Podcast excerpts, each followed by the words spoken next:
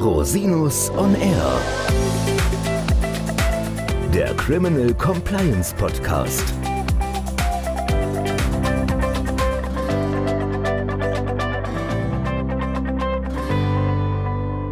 Herzlich willkommen zum Criminal Compliance Podcast. Schön, dass Sie wieder eingeschaltet haben. Mein Name ist Christian Rosinus und heute haben wir ein Rechtsprechungsupdate für Sie und zwar zu einer Entscheidung des Bundesgerichtshofs. Der Bundesgerichtshof hat in seiner Entscheidung vom 10. Februar 2022 sich mit der Frage beschäftigt, wann eine unternehmerische Entscheidung den Tatbestand der Untreue erfüllt und dabei einen Freispruch des Landgerichts Düsseldorf aufgehoben.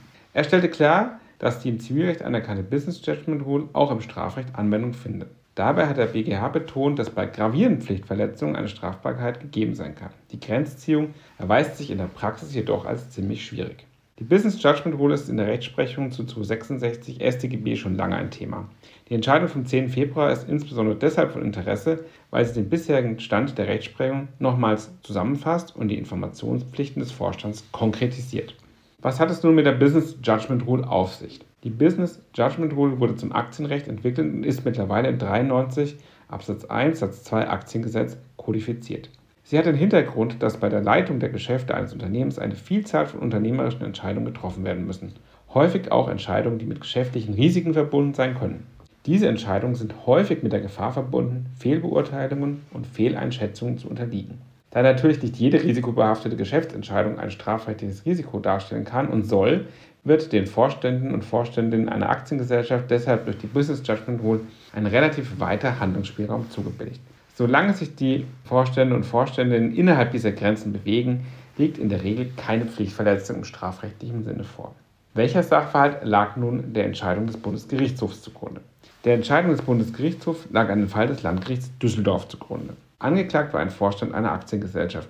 Diese wollte die von ihr gehaltenen Aktien an eine andere Aktiengesellschaft veräußern. Der Angeklagte beauftragte deshalb zwei weitere Gesellschaften, die Veräußerung der Aktien zu unterstützen und dafür ein Erfolgshonorar zu erhalten. Eine Veräußerung des Aktienpakets erfolgte schließlich ohne, dass diese in einem Zusammenhang mit den Tätigkeiten der beiden beauftragten Gesellschaften stand.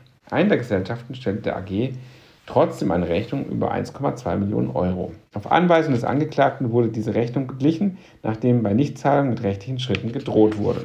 Das Landgericht Düsseldorf hatte den Angeklagten freigesprochen, da sich der Angeklagte innerhalb seines unternehmerischen Spielraums bewegt habe. Angesichts eines drohenden Rechtsstreits bei der Zahlungsverweigerung sei die Entscheidung zu zahlen nicht evident wirtschaftlich unvertretbar gewesen und habe im Interesse des Unternehmens gelegen.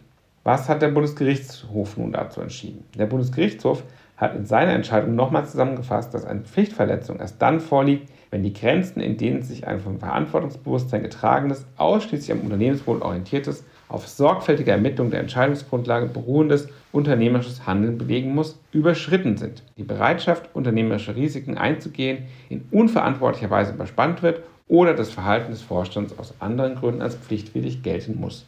Diese Grundsätze der Business Judgment Rule sind nach Ansicht des BGH auch für das Vorliegen einer Pflichtverletzung im Sinne des 266 Absatz 1 StGB maßgeblich. Eine wesentliche Rolle spielt, auf welcher Tatsachengrundlage die unternehmerische Entscheidung getroffen wird.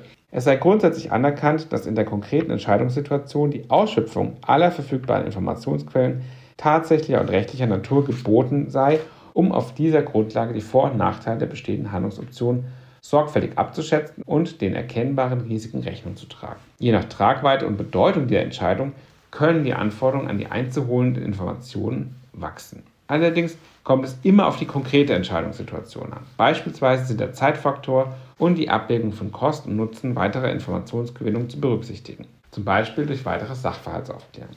Ausschlaggebend ist nach dem BGH nicht, ob die Entscheidung tatsächlich auf der Basis angemessener Informationen getroffen wurde und dem Wohl der Gesellschaft diene, sondern es soll ausreichen, wenn der Vorstand oder die Vorstände dies im konkreten Fall vernünftigerweise annehmen durfte. Es muss jedenfalls aus Sicht eines sorgfältigen Geschäftsmanns vertretbar sein. Die Grenze zieht der BGH, wenn ein schlechthin unvertretbares Vorstandshandeln vorliegt. Maßgebend ist, dass sich der Leitungsfehler auch einem Außenstehenden förmlich aufdrängen muss. Was bedeutet es nun für die Praxis? Bei der Beurteilung, ob eine unternehmerische Entscheidung als schlecht und unvertretbar angesehen wird, kommt es auf die Ex-ante-Sicht des Vorstandsmitglieds im Zeitpunkt der Entscheidung an. Dabei sind die Umstände des jeweiligen Einzelfalls zu berücksichtigen. Dies führt in der Praxis zu erheblichen Schwierigkeiten. Grundsätzlich kann jedoch gesagt werden, dass je größer die Risiken sind, die mit einer Fehlentscheidung verbunden sein können, desto strenger sind die Anforderungen an die Erfüllung der Informationspflicht. Vorstehende und Vorstände sollten daher insbesondere bei riskanten Entscheidungen auf eine gründliche Entscheidungsvorbereitung und eine sachgerechte Risikoabschätzung achten. In extremen Fällen oder in schwierigen Fällen lohnt es sich auch immer, Rechtsrat einzuholen oder entsprechenden Rat von anderen spezialisierten Beraterinnen und Beratern.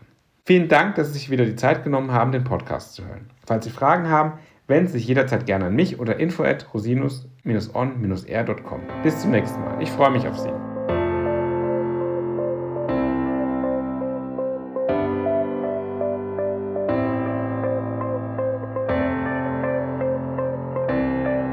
Der Podcast stellt lediglich einen allgemeinen Überblick über rechtliche Themen dar und ersetzt selbstverständlich keine Rechtsberatung zu konkreten Fragestellungen im Einzelfall. Bei Fragen wenden Sie sich an Rechtsanwältinnen und Rechtsanwälte Ihres Vertrauens, natürlich auch gerne an uns. www.rosinus-on-r.com oder unter www.rosinus-partner.com.